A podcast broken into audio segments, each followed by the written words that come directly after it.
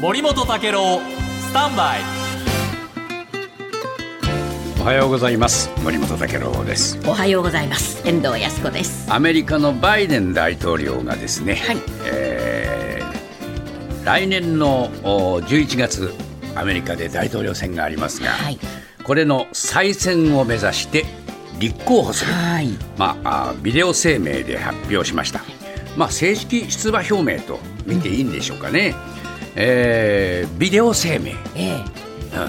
あのー まあねいかにも今風なんですけれども、ね。えーやっぱりねこういうのはね演出考えてるんですね。でしょうね。はい、どういうふうに自分が出馬あのこの意図を示すか、はい。で対立候補はもうトランプさん。はだから言ってみれば前回の、おまあ、大統領選の再選ということになりますから、そのトランプ派を、えーやっぱりこう批判しなきゃならない。その批判もですね演出的にうまくやらなきゃいけないと。ビデオ声明ですからあのトランプ支持者による21年のあの連邦議会の襲撃事件、この映像なんかをこう流しながら、えー批判したんですがその批判の言葉今日毎日新聞が書いてますけれども、えーバイデンさんはねどういうふうに意識したかというとですね、えー、マガトランプ派のお過激派が、えー自由を奪い社会保障を削減し富裕層の税金を減らし、えー人工お妊娠中絶をめぐる女性の医療上の選択を奪い、投票を難しくしようとしている、こういうふうに批判したんですね。でこのマガトランプ派。マガっていうのはですね MAGA ですね、ええ。これはえートランプさんがよく、えーこの使うう言葉ですけれども Make America Great Again あアメリカを再び偉大に。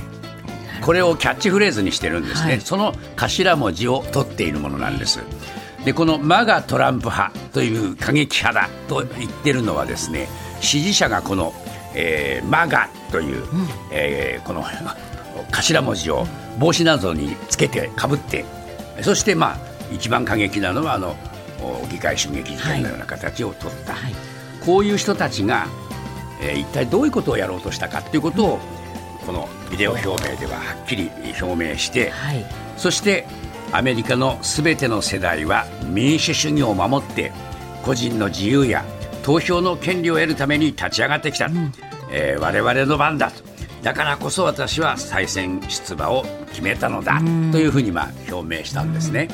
まあ、こういうその再選出馬を決める時の、えー自分のこの主張っていうものはおそらく、えースタッフがいて、はい。えーこういうものをこのきちんとコメントを練り上げる、えうーそのお人がいて、はい。そしてトランプさんが、えーどういうた体制で自分に戦ってくるかということも想定して、まあ全部計算済みで出てくるというね。ね。こういうの見るとね岸田さんももうちょっとね あのーそういうライターをきちっと自分の周りにね、演出すればいいね、えーじゃあ集めて演出を考えるってこともね、あっていいのかなと、えーむしろそういうことを考えてるあまりにもね稚拙ですよね日本のねこの政治家の、えー言葉っていうのはね、それをちょっとこのおトランプさんとバイデンさんの2人のトランプさんはトランプさんでやっぱ過激なねね。あの表現をね、えーあえて演出してるってところあるじゃないですか。そういう意味ではちょっとこれ、えー日本も参考にすべきことなんじゃないかと思いますが、まあ、トランプ支持をお阻止を前面に押し出したバイデンさん、えー今、えー80歳ですから、はい。高齢でもって本来ならば一気で辞めるんじゃないかと言われてましたが、どうもですね、えー対抗馬があんまり出てこない。はうん。でハリスさん副大統領、あはいハリスさんかなと次はええ。言われてましたけども、このハリスさんもですね、えー登場して、えーやっぱり、えーその政副大統領で2期目戦おうって言ってるようですからそういうコンビに